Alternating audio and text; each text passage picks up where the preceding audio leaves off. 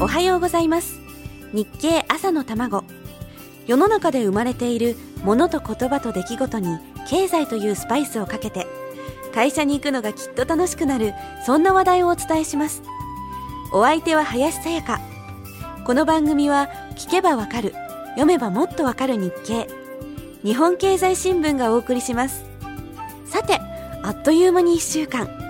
今週はひたすらキリンとサントリーの合併に関する日経の記事をおさらいしておりますがこの合併によってシェアの50%以上を抑えられてしまうかもしれないビール業界の残る2社の反応です。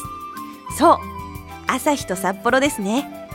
キリンとサントリーの経営統合というニュースを受けて一番反応したのはこの2社かもしれません。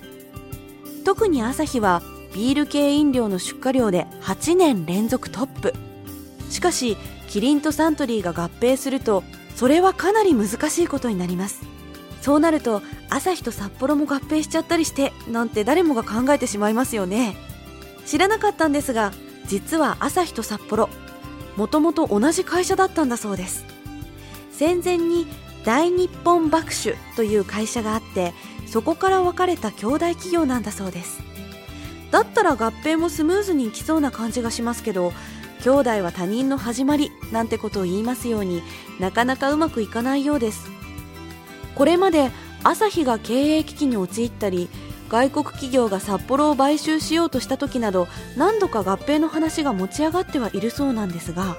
やはり実現はしていません。そこにあるのが社風の違い企業風土の違いです。それは多分キリンとサントリーとの間にも当然あるはずなので今回の経営統合はその意味でも日本経済に大きな影響を与えそうですよね。この合併が成立した後飲食店や量販店に対するサービスがどうなっていくのか利益率とサービスのバランスをどうとっていくのかこれからの展開がますます注目です。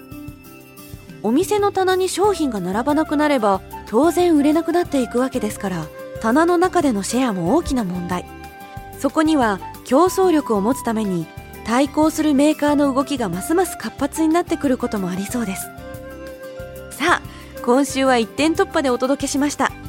どうかいい情報があったらぜひ私に教えてください。あなたなりの日経の読み方なんてお話もお待ちしています。今週はここまでです。